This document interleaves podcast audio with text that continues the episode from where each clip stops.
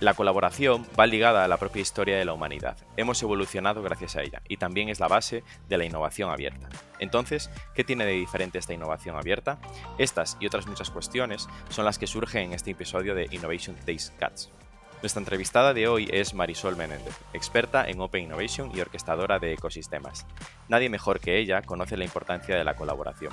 Por eso, de su mano, vamos a explorar temas tan cruciales como variados, desde la importancia de las dinámicas de generosidad, pasando por la medición de KPIs en innovación, hasta por qué la Open Innovation es mucho más que colaboración. Quédate a escucharlo, recuerda suscribirte a nuestro podcast y sigue a Corporate Lab en redes para enterarte de cómo funciona nuestro Venture Studio.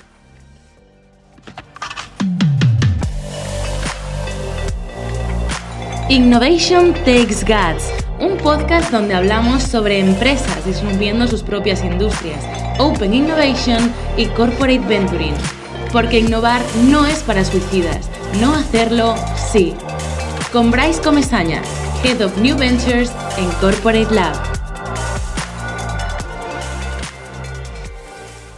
Hola a todos. Hoy tenemos con nosotros a Marisol Menéndez, que es una experta en innovación abierta con experiencia dentro de BBVA, South Summit, Nordic Future Innovation, un montón de cosas de las que podemos hablar hoy. Bienvenida, Marisol. Hola, ¿qué tal, Bryce? Muy buenas. Gracias por invitarme. Gracias a ti.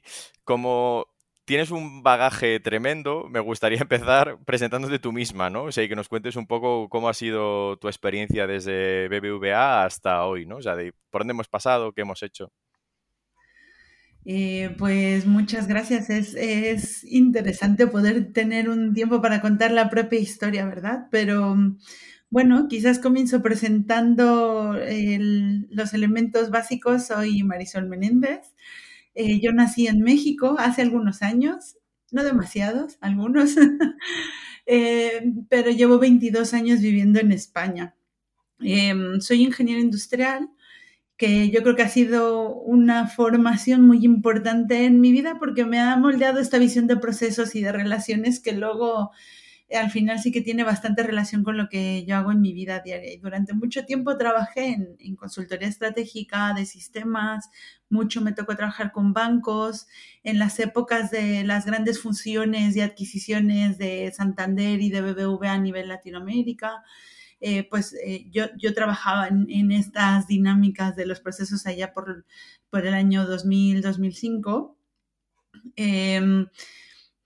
creo, que era un momento interesante en lo que era la definición de los sistemas y las infraestructuras y los procesos que estamos viviendo hoy en día.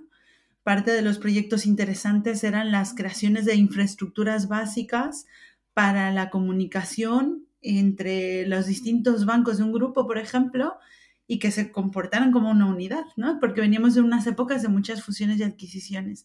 A mí esto me gustaba mucho. Trabajé también en Portugal, trabajé pues para eh, viajando mucho, la verdad, pero creo que ha sido bastante importante en mi forma de ver y entender el mundo, sabiendo cómo se ha configurado desde un inicio todas estas grandes corporaciones.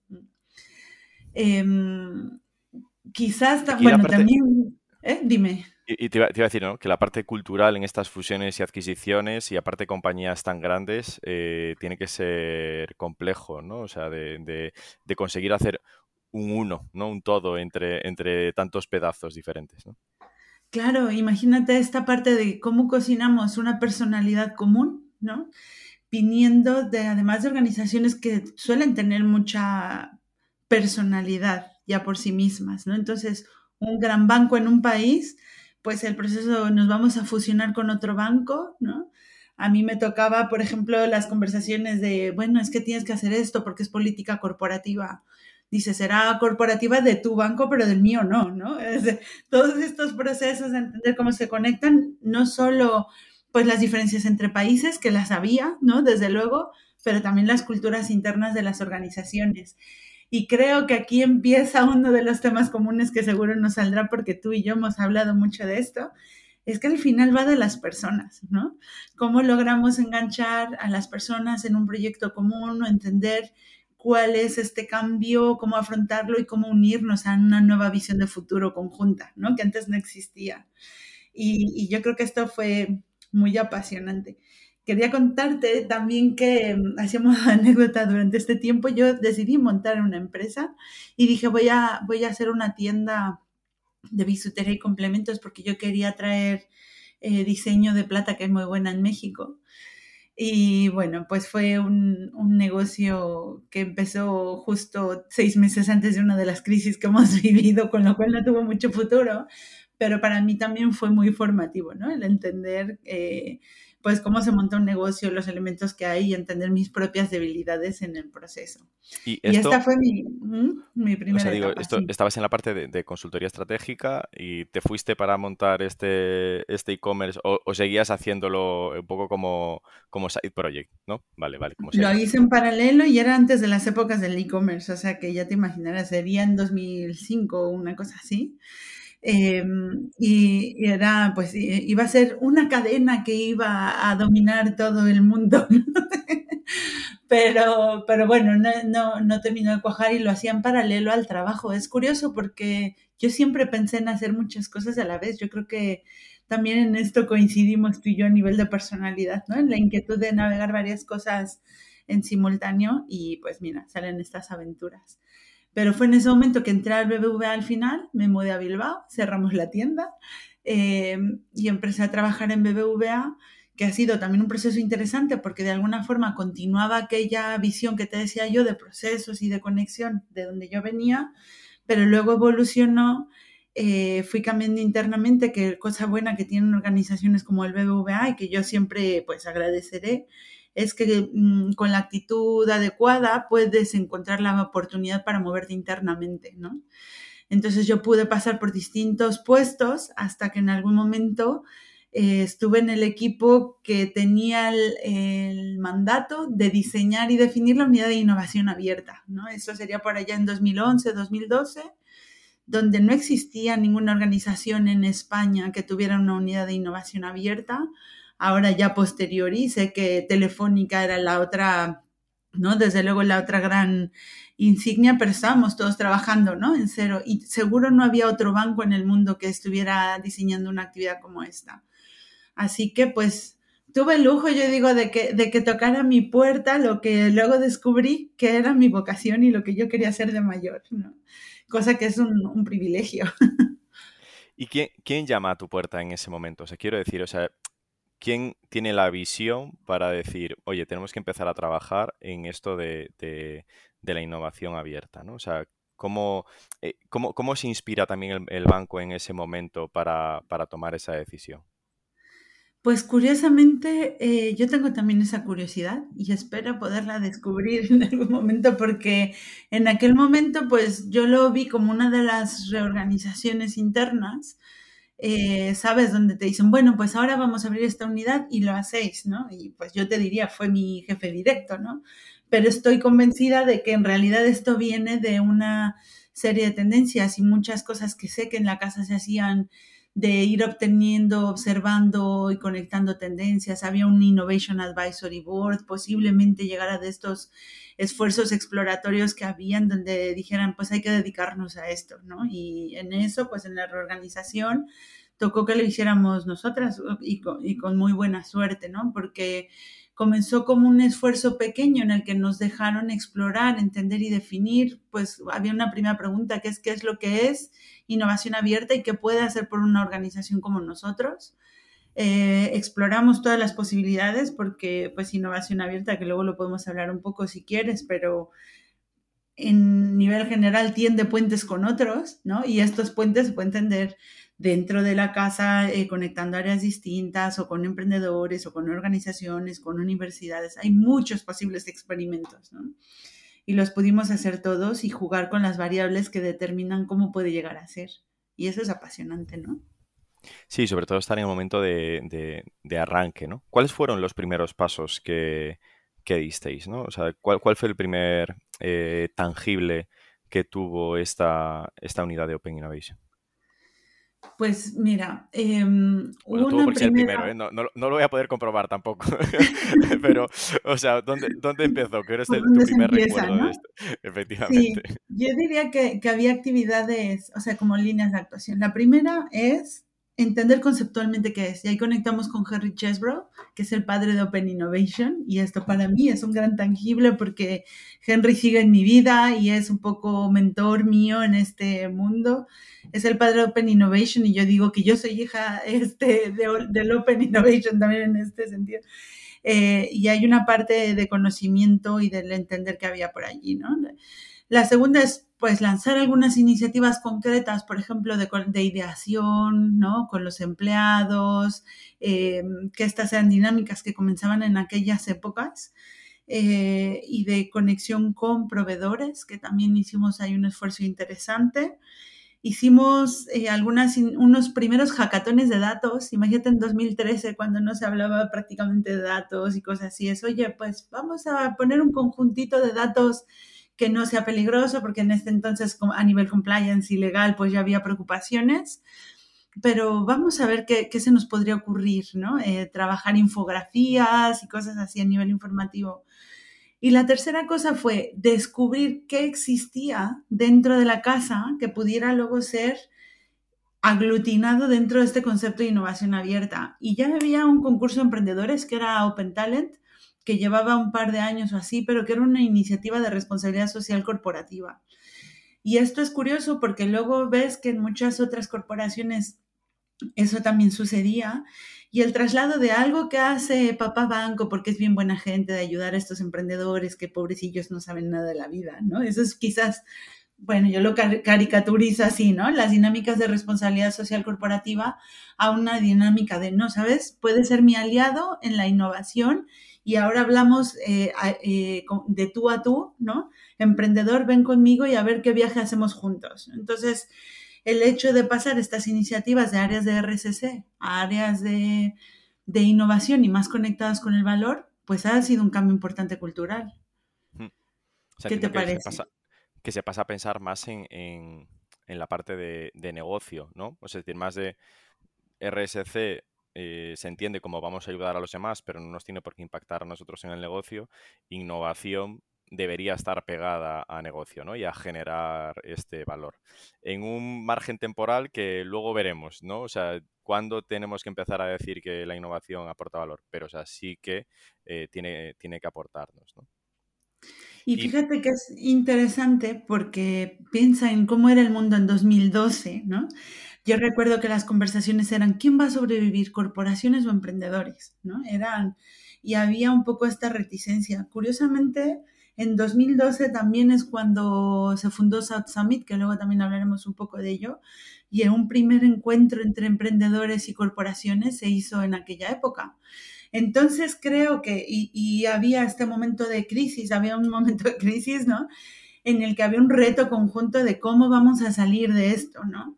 Y yo creo que empezaba a haber una, semilla de esto no es unos u otros, sino que tenemos que unir fuerzas cada quien en su área de expertise.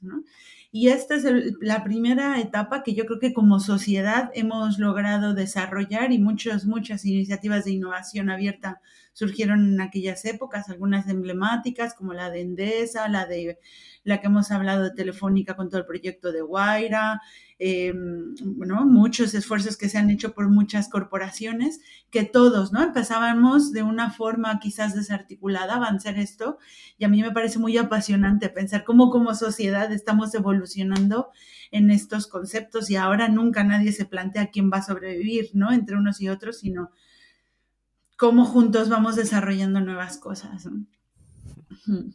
Y casos de éxito que, nos puedas contar de cosas que, hubiesen pasado en ese periodo en, BBVA, que se hicieron de, oye, pues hicimos una colaboración con Star Startup o con este centro de innovación, o estos puentes que tendimos, cómo, cómo nos unieron. Mira, pues eh, yo diría, eh, esta función que yo desarrollé, el proyecto que yo lo desarrollé hasta, hasta principios del 2019, que fue cuando salí, pues pasó por un proceso de madurez, ¿no? Como decíamos, desde estos principios en los que entendemos que tenemos que colaborar hasta ir implementando pues distintas acciones. Y mm, por tanto los éxitos y los fracasos, que se aprende más de los fracasos creo que de los éxitos, eh, iban desarrollándose en función pues de este nivel de madurez tanto de la empresa como del ecosistema. diría que el primer hito fue eh, el poder hacer una apuesta consciente y conectarla a las unidades de negocio. Entonces, esto es algo que quizás no se ve mucho hacia afuera, pero el hecho de que los directores de las bancas corporativas, de la banca consumo, de, ¿sabes?, quienes están generando los ingresos del banco, seriamente utilizaran el input de las iniciativas de innovación abierta para poder determinar el futuro, eh, es un cambio cultural y si es un marca un antes y un después, ¿no? De lo que son las organizaciones. Para que esto suceda, desde luego se requería pues muchísimo apoyo del nivel CEO y de la organización y de todo esto. Entonces, cuando yo terminé, luego hice un proceso de reflexión, ¿no? De qué es lo que hemos podido aprender y, que lo reflejo en mi metodología de las tres dimensiones de innovación abierta. Creo que en este punto teníamos como un, éxito fue lograr diseñar una estrategia corporativa en BBVA que incluyera dentro de sus dinámicas para acelerar la innovación la colaboración con otros, en una forma que tiene muchísima profundidad y que desde luego no era únicamente desarrollada por el área de, innovación abierta, sino también se entremezcla, pues no sé, el fondo de inversión, las iniciativas de Money, pero también muy importantemente la colaboración con los equipos internos. ¿Esto estaba eh, unido? O sea, quiero decir, vuestra parte de, innovación colaboraba con eh, la parte que podía hacer BBVA en inversión en startups o... ¿Sí? Sí, sí, sí. Y esa conexión intensa creo que es de verdad parte de los grandes logros porque requiere muchísimo trabajo, muchísima buena disposición de todas las personas involucradas para que esto suceda, ¿no? Eh, requiere un mandato, eso es muy importante, por tanto, tener una buena estrategia, pero también una buena organización interna y mucha transformación en las pequeñas cosas y dolorosas como los presupuestos, ¿no? O como los procedimientos internos. Entonces, además de este... ¿eh? Perdón, perdón, termina, termina, te pregunto ahora, perdón. Iba a comentar que además de la estrategia, pues también los procedimientos, la organización interna, incluso los propios KPIs, ¿no?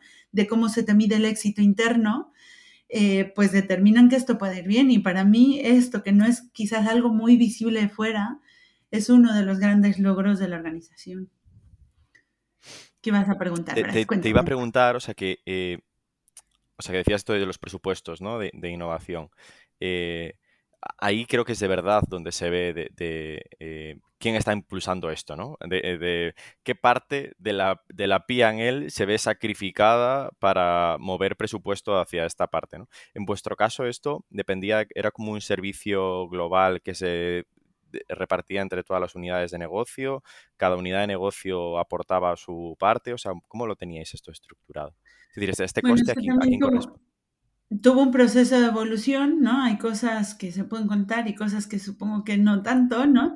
Pero también hay varios, varios artículos escritos en el propio bbva.com y allí em, eh, recomiendo mirar eh, artículos sobre la SDA, SDA, Single Development Agenda, que al final es el proceso presupuestario que se seguía, eh, por lo menos cuando yo salí, pero Claro, ha habido una evolución, ¿no? Desde primero hacemos una bolsa de innovación y esa bolsa se dedica a proyectos de innovación, pero pues quizás esta dinámica no favorece la conexión con las unidades de negocio, porque entonces cuando el proyecto se arranca, ¿cómo aseguramos la continuidad del proyecto? Es decir, la unidad de negocio va a tener dinero para luego llevar eh, la implementación real de esto, ¿no? Pues depende, ¿no? No hay un mecanismo sólido.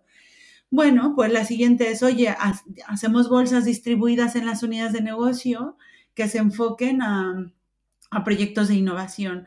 Pero igual, ¿no? Se generaba quizás un problema en la dinámica de la continuidad de las iniciativas y luego también cómo determinas qué porcentaje se designa o no a proyectos de innovación, cuando al final toda la estrategia que había era una estrategia de innovación completa, ¿no? Entonces, una cosa interesante es que creo que cuando no hay ya un área encargada de la investigación y desarrollo, sino que es toda la organización encargada de innovar. O sea, yo, yo he llegado a un punto en que decía, es que en el fondo todas las áreas son innovación, ¿no? Cada una en lo que les toca. Entonces, claro, la diseminación presupuestaria, organizativa, eh, eh, pues las dinámicas de, asignación de los recursos entonces tienen más sentido que también sean distribuidas. Y ahora, pues con la Single Development Agenda, en el fondo es prioricemos entre todos los proyectos qué es lo que se tiene que hacer, porque tenemos que conseguir esto estratégicamente y decidamos dentro de todo esto si lo mejor es hacerlo a través de dinámicas de innovación o a través de desarrollos dentro de casa y se va definiendo el propio mix, ¿no? Y el presupuesto es único y la estrategia es única, ¿no? Entonces es una cosa muy interesante que recomiendo mirar. O sea, y es eh, interesante esto que, planteas, ¿no? O sea, creo que ningún responsable de, Melmento, banca de consumo o, fondos de pensiones o lo que sea, pensará, vale, ¿quién está pagando la luz de esto? ¿no? O sea, es como, es algo que tiene que estar para todos. O sea, pues innovación, una vez que ya tienes que tu estrategia es, vamos a innovar todos como compañía, o sea, es algo que está para todos, ¿no? O sea, que no tiene que ser solo de uno y que al final dices, cuando haga falta en los proyectos en los que sean necesarios, ahí estaremos nosotros, ¿no? Para, impulsar esto. Pero tiene que ser algo de toda, de toda la organización. Claro, ya que hay un cambio, yo creo que de mindset que, que, está muy presente en la innovación abierta, yo creo que también tú y yo hemos hablado de esto en algún momento, que es al final las dinámicas de generosidad, ¿no? Queda, parece un poco naif decirlo así, pero cuando el, asunto es, oye, ¿cómo lo que yo hago tiene que contribuir a tu éxito? O sea, yo como área de innovación abierta, tengo que contribuir al éxito de banca de consumo porque al final esto es lo que nos da el, el sueldo a todos, ¿no? Y esto es lo que hace el beneficio a todos. Y entonces, eh, comparto generosamente, no, no porque yo sea buena gente, sino porque esta es la dinámica en la que tenemos que entrar. Hacemos que todo funcione porque tu éxito es mi éxito, ¿no? Estas dinámicas que parecen quizás así como la cuento ahora, pues un poco del mundo de Yuppie, ¿no? En realidad son las que determinan la clave del éxito de la colaboración y las dinámicas de colaboración son las dinámicas de futuro. Entonces, el ser muy conscientes de cómo contribuimos a los éxitos comunes o a los éxitos del otro que luego revertirán al final pues no sé, en la creación de tartas más grandes o no de dinámicas distintas, es una, una mindset que subyace mucho la cultura de la innovación abierta y que vemos en estas dinámicas de ecosistemas, ¿no?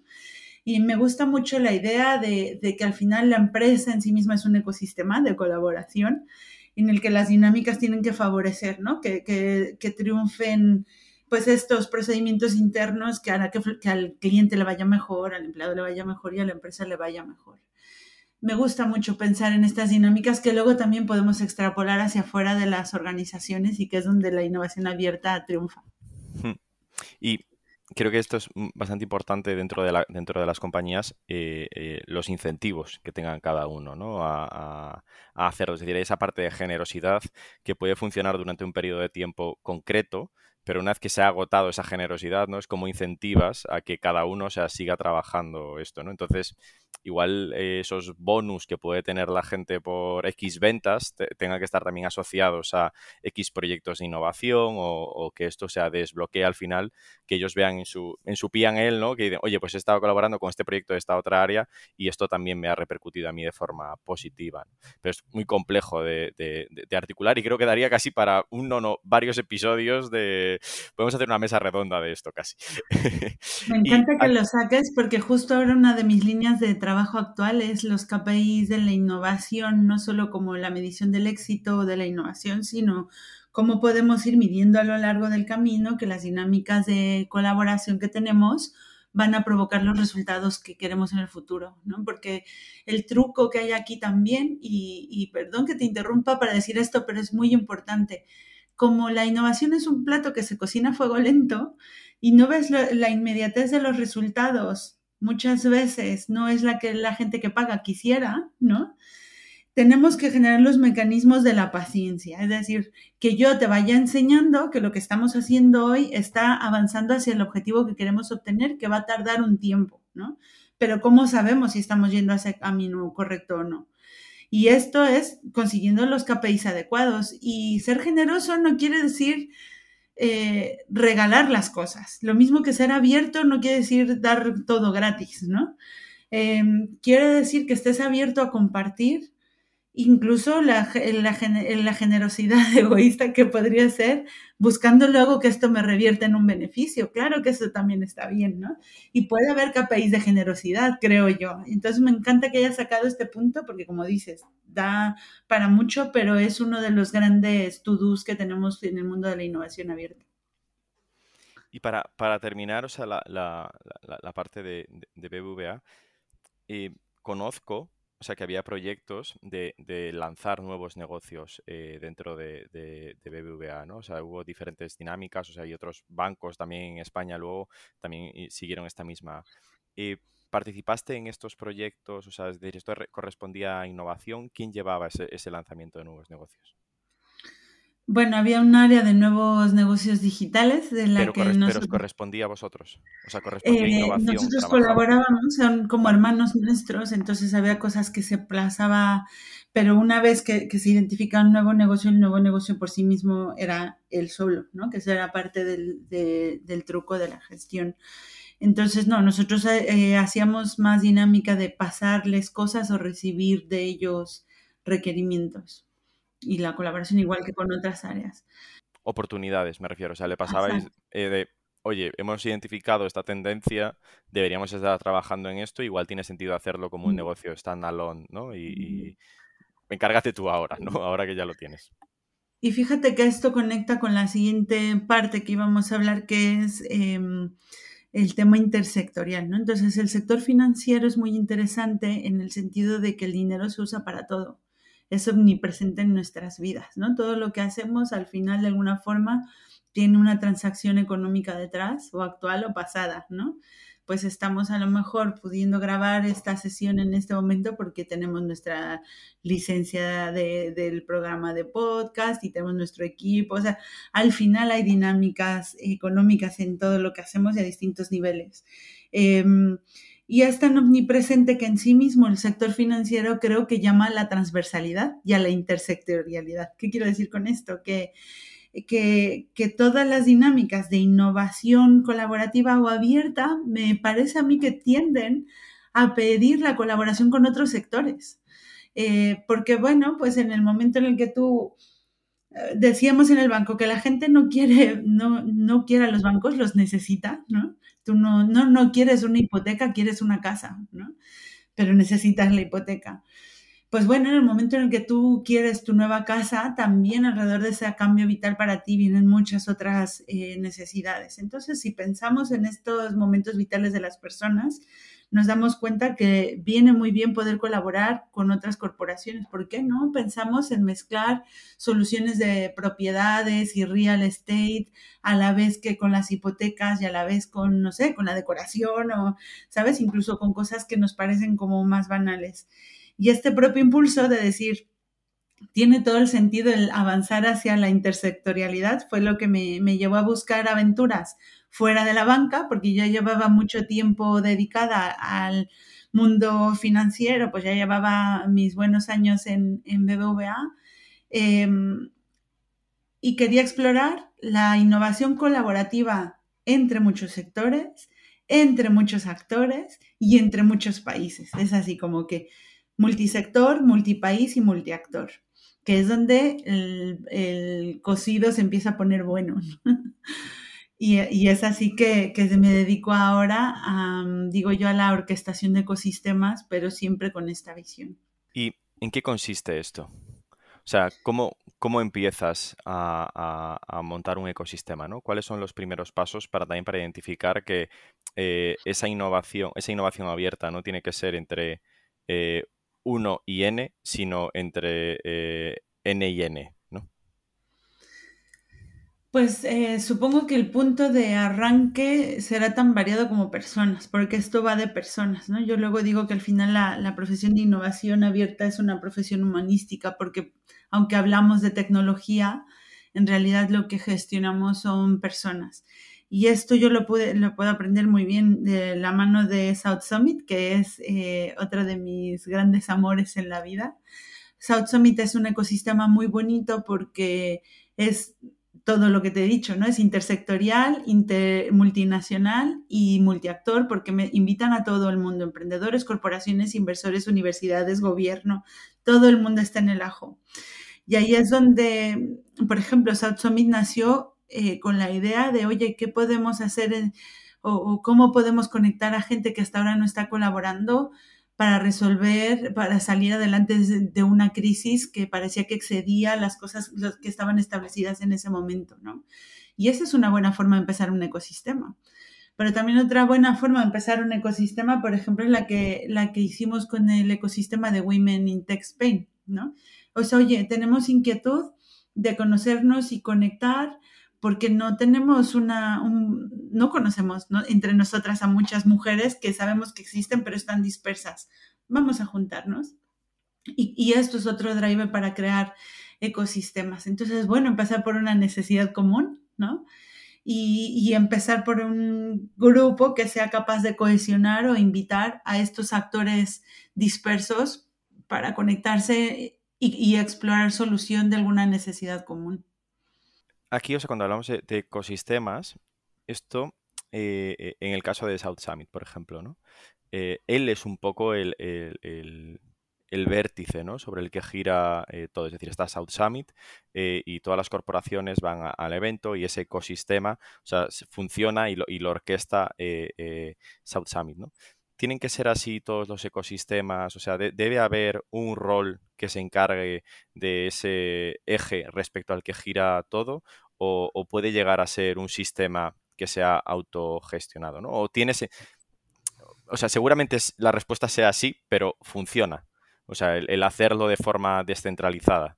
Sin hablar de eh, eh, eh, metaversos, etcétera. O sea, eso es otro, otro melón, quiero decir, en, el mundo de, tangible de lo que tenemos ahora. ¿eh?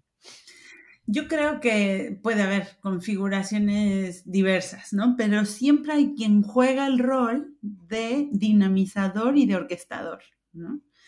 O sea, siempre hay un alguien que se asegura que esto no se muera, porque también como va de personas, pues según los ciclos de vida de entusiasmo y necesidad, pues surgen los ciclos de vida de los ecosistemas. Y por eso es que ahora me centro tanto en la orquestación de ecosistemas. O sea, si necesito un orquestador. Pienso que funcionan mejor cuando el orquestador es un, jugador neutral, ¿no? Es un punto en el que entonces todo el mundo puede poco poner atrás eh, sus sesgos personales y encontrarse en un punto intermedio funciona muy bien porque genera una igualdad de relación en la que entonces eh, las dinámicas de colaboración funcionan bien, ¿no? Yo, por ejemplo, que he estado eh, organizando ecosistemas, eh, por ejemplo, en los Nordics, entre bancos, los bancos no se habían sentado a compartir conocimiento entre ellos nunca porque son acérrimos competidores en los Nordics, ¿no? Y dijimos, vale, no tienes que compartir tus secretos, pero vamos a compartir lo que podamos compartir, ¿no? Cuéntanos qué son los eh, Nordic Future Innovation, para dar un poco de contexto a la gente que nos, que nos escucha. Perdona, pues bueno, he contado que colaboro en South Summit primero como Chief Open Innovation y allí desarrollando un poco las prácticas de, innovación abierta. Pero después también y siguiendo este espíritu de, investigación intersectorial que, hablaba antes, eh, conecté con esta red que se llama Nordic Future Innovation, que lo que busca es, eh, la misión es Bring the Nordics Together to Boost Global Sustainable Innovation. Es, los cinco países nórdicos, que son Finlandia, Dinamarca, Islandia, Suecia, Suecia y Noruega, eh, por sí mismos, pues quizás son pequeños, ¿no? Pero si los juntas ya representan 27 millones de clientes, ¿no? Y por ejemplo, el banco nórdico más grande no es un banco muy grande a nivel global, ¿no? Pero si juntas a todos los bancos, ya empezamos a, poder sentarnos, por decir así, en la mesa de los mayores. Entonces la idea es, oye, hagamos piña entre nosotros para de esta forma poder tener más influencia en la innovación mundial, porque hay un, papel que tiene que jugar la región, hay un conocimiento específico y hay cosas que puede compartir, que, que quieren tener parte activa ¿no? en la definición del futuro. Y esto es, ¿no? Mira, ahí está una necesidad común de, oye, vamos a unirnos y, a colaborar para hacer un ecosistema.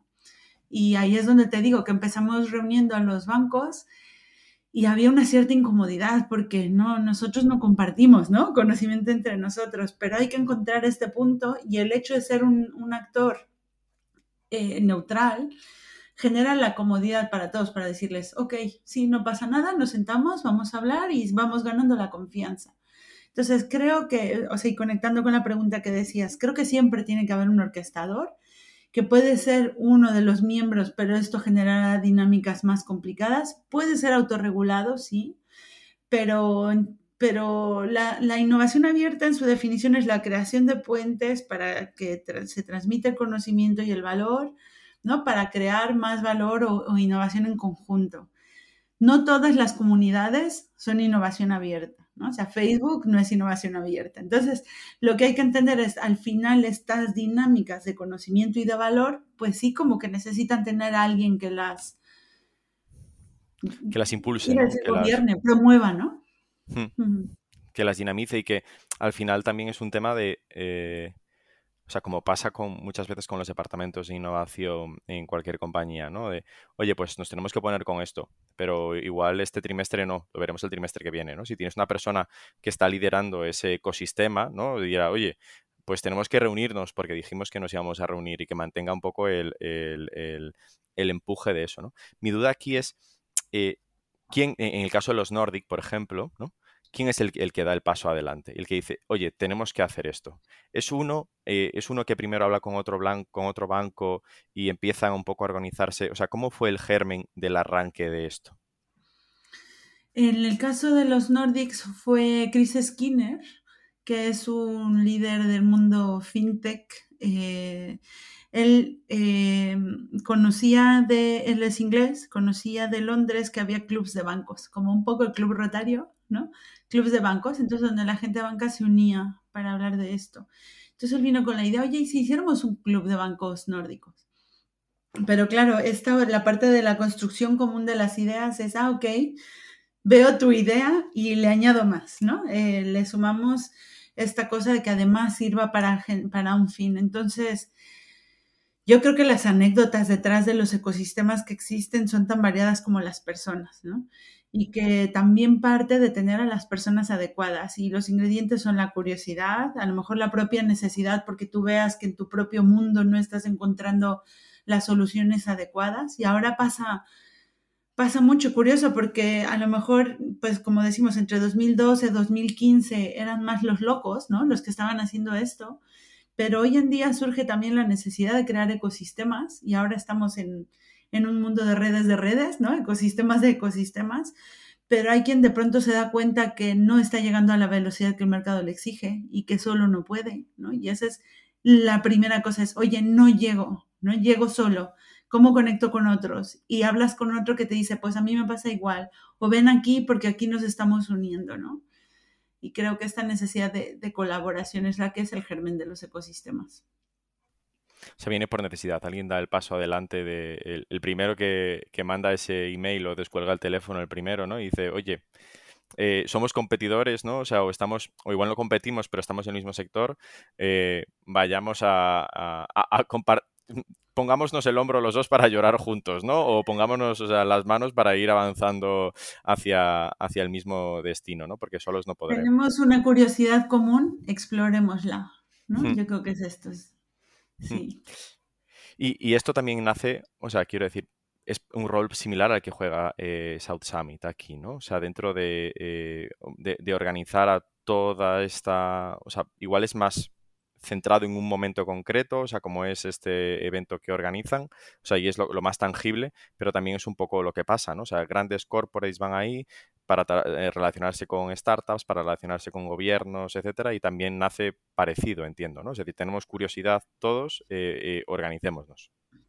Y creo que aquí queda más patente el rol del orquestador, ¿no? Es Oye, yo como organización central, que como dices, evidencia más en el evento, pero eso es un trabajo que se hace todo el año, yo te conozco a ti, te conozco a ti, te conozco a cada uno de los players y de hablar contigo yo sé por dónde van tus prioridades estratégicas este año. ¿Y sabes qué? Fulanito de tal allá que tú no le conoces porque no entra dentro del círculo normal, está trabajando en algo parecido. ven y habla con él. Entonces, South Summit eh, juega un, un punto como de mezclador, ¿no? De ensaladera, donde pongamos todos los ingredientes y a ver qué sale, ¿no? Y nosotros, uno de nuestros roles más importantes, creo yo, aunque, aunque no, se publicita, pero es el estar atentos a conectar a quienes no se hubieran conocido de otra forma. Y yo te conozco a ti, conozco al otro, tenéis que hablar. Que también es algo, creo que, que, impulsas desde eh, Women in Tech, ¿no? Es decir, o sea, pasa este, este, esto mismo. Y, por eso es que digo yo que, que, al final soy orquestadora de ecosistemas, porque esto es la orquestación, ¿no? Total, totalmente, totalmente. y para ir, o sea, un poco eh, eh, eh, cerrando o, concluyendo, tu, tu percepción de, de todos estos años, o sea, que ya llevas, o sea, tienes mucha experiencia en la, en, en, en la innovación abierta, y cuando has visto todos estos proyectos eh, implantados, etcétera, tienes la sensación, o sea, o dirías que es eh, eh, realmente útil y creo que también podemos apalancarnos un poco sobre el tema de KPIs que hablabas antes, ¿no? O sea, cómo se mide esto y cómo sabemos si realmente llega a tener impacto los esfuerzos que hemos hecho hace cinco años, ¿no? O hace tres o lo que sea creo que es indudablemente útil, o sea, y al final va ligada a la historia de la humanidad, ¿no? La, nosotros hemos evolucionado a base de colaboración.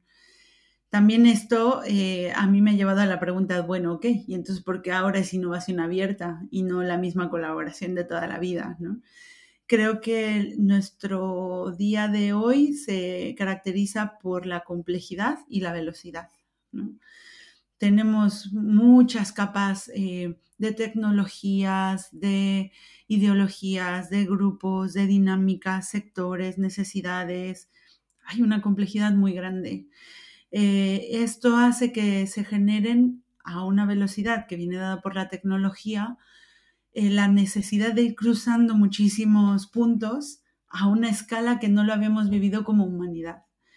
Entonces, la, la búsqueda activa de la creación de valor real a través de la colaboración y el poder resolver cosas que por sí mismo una organización no puede, indudablemente tiene un valor y tiene un valor el asegurar que no, el, intentar eficientar o optimizar estas conexiones, ¿no? que al final serían las dinámicas de la, innovación abierta. Y los KPIs em, de esta innovación tienen un poco de, eh, digo, son un poco perversos porque, porque, claro, no puedes medir qué hubiera pasado si no lo hubieras hecho, ¿no? Este es, eh, hay un aporte de la profecía autocumplida, pero claramente em, eh, tenemos este tema de la velocidad como un reto, ¿no? Y el simplemente la supervivencia también ya nos marca, ¿no? Y los logros que estamos teniendo como sociedad. Hay una misión que conseguir, ya decíamos al nivel de los KPIs, que, estoy trabajando para ir generando estas evidencias y, poder ir ganando la confianza de la sociedad y de los inversores y de los stakeholders, pero indudablemente tiene valor. Pero es difícil eh, eh, medirlo, ¿no? Es decir, o sea, la sensación que, tenemos es que sí tiene, que sí tiene valor, o sea, y se puede medir y se puede medir fácilmente cuando sale bien, y cuando tienes proyectos, ¿no? O sea, hay cosas que han tenido impacto en la, en la P&L y que efectivamente dices, esto que estuvimos trabajando hace cinco años, hoy es nuestro, nuestra nueva fuente de ingresos o representa algo relevante dentro de nuestra eh, eh, compañía, pero cuando todos los proyectos que lanzas salen mal, que puede pasar, ¿no? O sea, y que eh, esto es lo complicado de medir, ¿no? De hemos estado trabajando en, en la ruta correcta, ¿no? ¿Cómo, cómo, cómo se puede resolver eso? está el valor de lo que no perdí, ¿no? Es una cosa muy, muy peculiar y ahí fíjate que tengo yo otra, otra línea de, investigación ahora, que es, em, llamémosle la economía circular de la innovación abierta. Es de todos estos errores, ¿no? Si vemos el embudo de la innovación, que hemos metido, imagínate, 100 iniciativas y solo 10 son exitosas. ¿Qué pasó con las otras 90? Las otras 90 sí tienen un valor, ¿no? Porque pude entender que por aquí no había que ir y que es mejor no meternos en este sarao que tal. Pude entender que a lo mejor no hay que priorizar en este momento una iniciativa, ¿no? Pero ah, adquirí un conocimiento, entendí que es mejor contratarlo que hacerlo yo, ¿no? Hay un montón de decisiones que se han tomado y hay conocimiento. Y creo que estos 90 casos que hemos descartado tienen también un valor. Entramos ahí en, oye, podemos sacar valor de estos scraps y hacer economía circular de estos descartes. Eh, cosa uno. Y dos, podemos mostrar el valor que ha tenido en nuestra organización los aprendizajes hechos por estos descartes. Y ahí hay también una muy buena pregunta. Que por cierto, yo soy fan de tener preguntas y no tener respuestas, ¿no? O sea, hacen más valiosas las preguntas que las respuestas porque te, te, llevan a investigar, ¿no? Así que esta es una de mis preguntas de ahora y ya veremos la respuesta dentro de, unos meses, ¿no? Después de investigación, decir, ah, pues esta, esta era la respuesta que, tengo, que tengo para la pregunta. Y mi siguiente pregunta es, eh, que esta sí que creo que vas a tener respuesta, eh, ¿cuáles han sido, o sea, en estos años tus, tus aprendizajes eh, y qué le hubieses dicho, o sea, plantearlo más como... ¿Qué le hubieses dicho a, Marisol cuando entró en, BBVA a liderar este departamento de, innovación abierta? ¿no? O sea, pasado este tiempo, ¿cuáles son esos tres aprendizajes que le hubieses dicho? Yo hubiera, eh, ah, creo que le habría aconsejado a, esa Marisol eh, empezar mucho antes las dinámicas de la conexión interna, porque es donde está todo el valor, ¿no? Eh, claro que yo sé que no hubiéramos podido llegar antes porque había un camino, pero el valor que tiene la conexión entre las personas que, están en las distintas organizaciones y en las distintas áreas es, grandísimo y son cosas que se tarda mucho tiempo en activar, ¿no? Hay que invertirle mucho tiempo y hay que ser muy echados para adelante, ¿no? Muy rápidos y muy abiertos en ir provocando y demostrando estos círculos de, pues sí, de generosidad y de apertura. Eh, y disfrutar mucho más del camino, porque también eh, eh, aquí hay muchas cosas lindas que aprender, ¿no? Entonces yo creo que eh, yo por mi propia personalidad también voy persiguiendo mucho, ¿no? Los resultados y, y, las evidencias y claro, este es un camino en el que hay que tener paciencia con los resultados, ¿no? Entonces, bueno, eh, hay que saber jugar ese arte y no es fácil. Pero bueno, le habría dicho, no te preocupes, que, que va a llegar, va a tener resultado. de paciencia, ¿no? y disfrutar del camino, ¿no? Smell the roses. ¿Y cómo ves tú el, eh, camino de, de, la, innovación abierta o de los ecosistemas en los próximos eh, 3, 5 años? ¿no? O sea, ¿cuál piensas que va a ser eh, eh, la siguiente gran cosa que va a pasar dentro de, ese, dentro de la innovación abierta? Eh, indudablemente esta intersectorialidad, esta mezcla que hablábamos, se está acelerando mucho más. Muchas megatendencias van mezclando productos y, las fronteras que ya se estaban borrando entre los sectores lo están haciendo más, con lo cual hay que estar preparados para navegar en, esa complejidad añadida. Entonces, prepararse para, para para ir cruzando estas fronteras, para ir teniendo nuevos entrantes, eh, competidores en tus propios sectores que antes no tenías, pero también que tienes nuevas posibilidades de competir en sectores en los que no las hubieras tenido antes. Esto añade complejidad añadida y abre posibilidades de colaboración que no existían hasta ahora. También los modelos de Open Talent, en los que pues puede haber expertos que colaboren, bueno, así como estoy haciendo yo, ¿no? Eh, que digamos que, que, hago mi función de Chief Open Innovation en varias organizaciones. Esto eh, es una tendencia que va creciendo mucho más entre la escasez de talento y las especializaciones que se necesitan en las organizaciones. Eh, y esto va a permitir que haya también un trasiego de conocimiento entre industrias porque estas personas van a ir colaborando con más organizaciones y estas posibilidades de colaboración entre grupos de empresas y grupos de personas van a ir agilizando y generando otras dinámicas de innovación y lo que a mí me encanta, de colaboración. Súper interesante esta parte del, Open Talent, ¿eh? o sea, porque al final también te dará, eh, la parte de innovación también tiene una fase de, descubrimiento, ¿no? O sea, o un poco de, eh, de exploración y estar en diferentes organizaciones al mismo tiempo aumentará esa, exploración y lo hará mucho más rico, ¿no? Que si solo estás centrado durante cinco años en banca o cinco años eh, en un único sector. súper interesante. Y entonces habrá que tener cuidado con las dinámicas pues emocionales, ¿no? Y de apego, de lealtad, ¿no? Que estas son cosas que preocupan a las organizaciones, las dinámicas de comunicación y las dinámicas de colaboración, que son cosas humanas que al final nos van generando la cohesión entre los grupos, así que, que ahí hay que trabajar mucho. Eso será complejo, o sea, de, orquestar todo esto, ¿no? De ese sentimiento de no pertenezco a ninguna de esas compañías o no tengo el apego a ninguna de esas compañías de, o, cómo ser capaces de eh, fomentar a ese eh, Open Talent, ¿no? Súper interesante. Esto lo dejamos para el siguiente episodio, Marisol, que, espero, que espero volver a tenerte por aquí. Eh, muchísimas gracias por tu tiempo y por compartir tu conocimiento con nosotros. Uy, no, gracias de verdad por la paciencia de escucharlo y por darme el pretexto de hablar de todo lo que me apasiona, que esto pues es un lujo, de verdad. Muchas gracias, Marisol. Muchas gracias.